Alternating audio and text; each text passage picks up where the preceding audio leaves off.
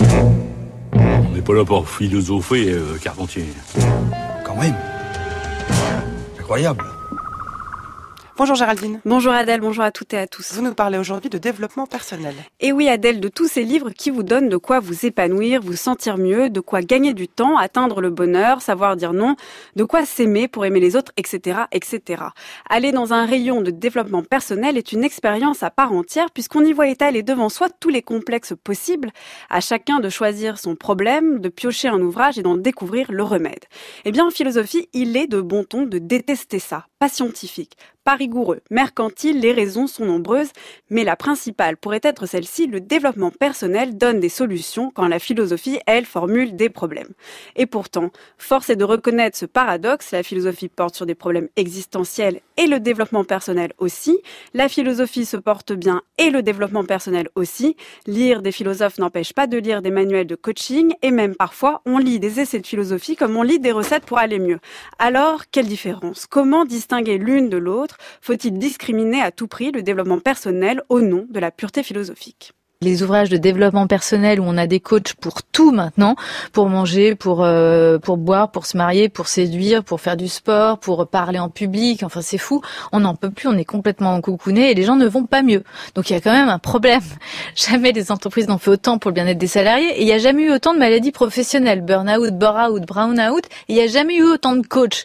Donc les gens qui se prétendent coach, bien sûr qu'il y a des exceptions, mais enfin quand même en France c'est très facile d'être coach. En trois mois on est certifié coach. Donc il y a beaucoup d'impostures là-dedans et je trouve qu'un retour aux fondamentaux, aux disciplines denses, la littérature, l'histoire, la philosophie, tout ce que vous, l'art, euh, bien sûr la musique et tout ce que vous voulez, densifient et font vraiment beaucoup plus de bien que ces petites pommades euh, de moraline euh, facile.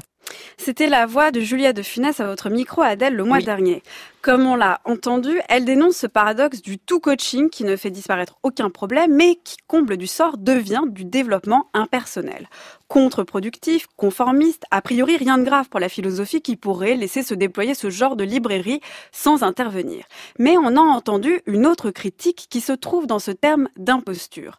Dans une interview que Maxime Rover, spécialiste de Spinoza, a donnée sur l'engouement que suscite le philosophe dans les rayons de coaching, il pointait justement le détournement dont les faisait l'objet. Spinoza aiderait à bien vivre. Et on pourrait étendre le propos à n'importe quel philosophe, Nietzsche à dire non, Descartes à dire je, sans parler de ces livres qui voient dans chaque penseur une solution pour chaque problème, chef tyrannique, enfant roi ou speed dating, qui va d'ailleurs encore en speed dating, on se demande.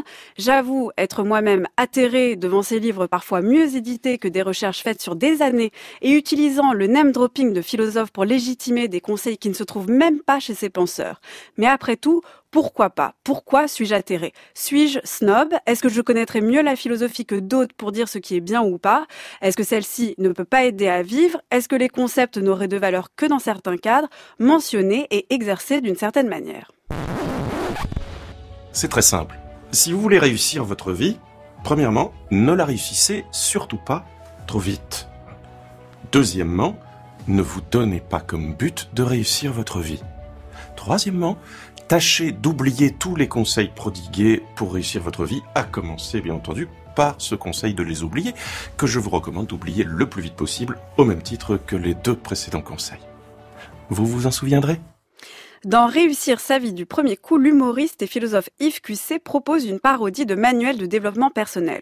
Tous les éléments de langage y sont. Résilience, clé, acceptation, réussite et tous les concepts cruciaux de la philosophie aussi. Travail, volonté, solitude, bonheur. Tous ces concepts qui prêtent le flanc comme tous les grands auteurs qui les utilisent au détournement.